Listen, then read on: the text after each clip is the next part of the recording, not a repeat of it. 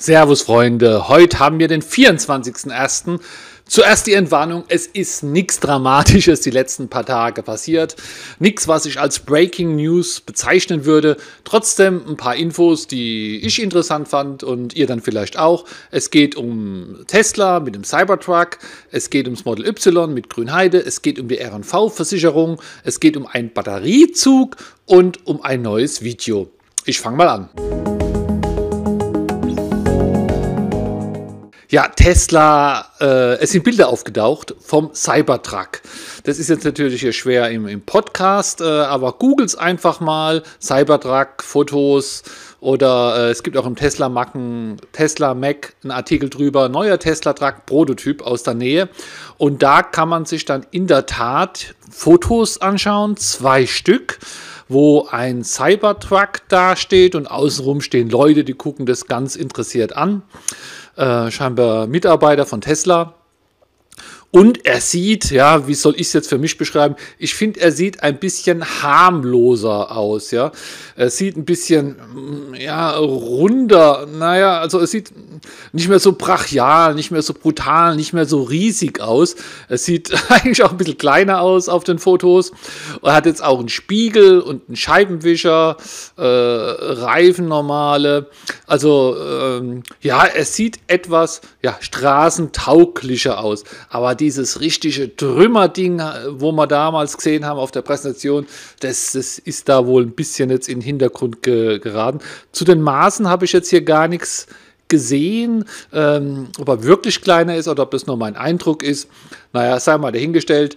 Aber es tut sich da auch was. Ich finde ja die Idee von diesem Cybertruck nach wie vor grandios und freue mich auch schon. Dann geht es gleich weiter mit Tesla.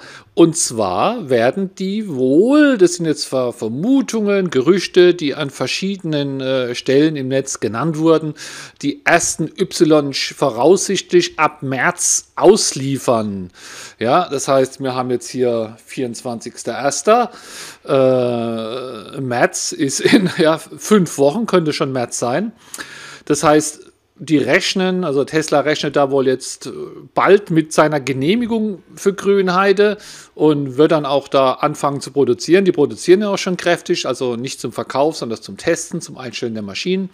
Und dann geht es da wohl, ja, auch bei los. Entweder haben die hier bessere Informationen oder besseren Kontakt zu den Behörden, wie, wie, wie wir, das, das sowieso, aber wir haben noch nichts gehört, aber vielleicht hat Tesla da schon ja so äh, irgendwie ein Okay, ein Vorab-Okay bekommen oder sowas, ich weiß es nicht, aber zumindest haben sie hier angekündigt, dass sie ab März auch die Ys aus Grünheide verkaufen.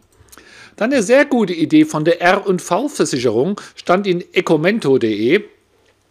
Und zwar Kunden, die dort ihr Elektroauto äh, versichern, bekommen einen Rabatt auf, äh, ich sag mal, auf, auf größere, auf größere Autos oder äh, ja, bekommen einen Rabatt für Verbrenner, wenn man mal größere Strecken fahren muss. So ist gemeint, ja.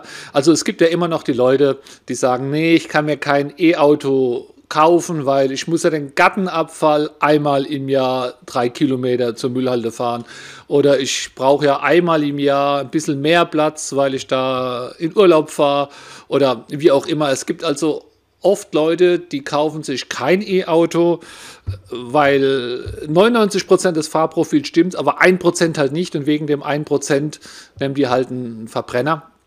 Ist ja auch okay. Aber hier denkt jetzt die RV, Leute, nehmt doch trotzdem ein E-Auto. Und wenn ihr halt mal für einmal im Jahr eine große Strecke schnell fahren müsst, dann könnt ihr euch immer noch einen Verbrenner mieten für den Tag oder für die Woche. Und deswegen bietet Herr RV seinen Kunden ähm, einfach einen Rabatt an. Die arbeiten da mit Mietwagenfirmen zusammen und da hat man dann sein, sein größeres Auto rabattiert. Ich sag mal, es wird sich wahrscheinlich immer noch nicht so richtig lohnen. Man muss es sich durchrechnen. Äh, bei mir so, ich habe den Verbrenner noch für gar nichts vermisst. Ja. Ich habe damals auch gedacht, ah, ich habe ja noch den Verbrenner, wenn mal was wäre, wenn ich mal schnell hin und hin müsste, wenn ich keine Zeit habe. Äh, nee, hab immer, hat immer alles geklappt. Ich habe auf keiner meiner Langstrecken jemals meinen Verbrenner anfassen müssen. Dann hier für die Leute, die in Baden-Württemberg äh, wohnen oder ab und zu sind und da auch in Stuttgart, da fährt jetzt ein Elektrozug. Also viele Züge fahren ja elektrisch, aber die haben ja dann oben so Stromabnehmer. Nee, der hier fährt mit Batterien. Das ist so ein Personennahverkehrzügchen, wo halt einfach, äh, ja, ich sag mal so, wie so Straßenbahn, bisschen größer und äh, das steht in, wo stand denn das? In der Frankfurter Rundschau stand es drin und der fährt die Strecke Stuttgart-Horb.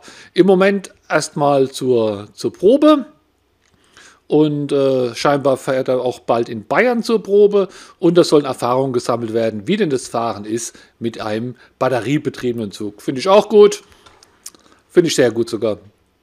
Und ich habe ein neues Video gemacht. Ich habe den A Better Route Planner mal wieder äh, ausprobiert. Und zwar habe ich eine Strecke dieses Jahr nach Kiel. Ich bin die Strecke schon mal gefahren. Und letztes Mal, ja, da optimiert man natürlich nach nach äh, Ladepausen, wo kann ich am besten und am schnellsten, am billigsten laden. Davon bin ich völlig weggekommen. Mir geht es jetzt eher darum, äh, wo kann ich schön äh, Pause machen, um was Leckeres zu essen und nebenbei laden und der Rest dann so außenrum aufgefüllt. Und dafür gibt es auch ganz spannende Funktionen in den Better Route Planner, die stelle ich in dem Video vor. Findet ihr in meinem YouTube-Kanal und den findet ihr unten drunter in den, äh, in den Show Notes oder halt im Textfeld bei Instagram. Das war schon für heute und dann hören wir uns nächstes Mal. Ciao, ciao.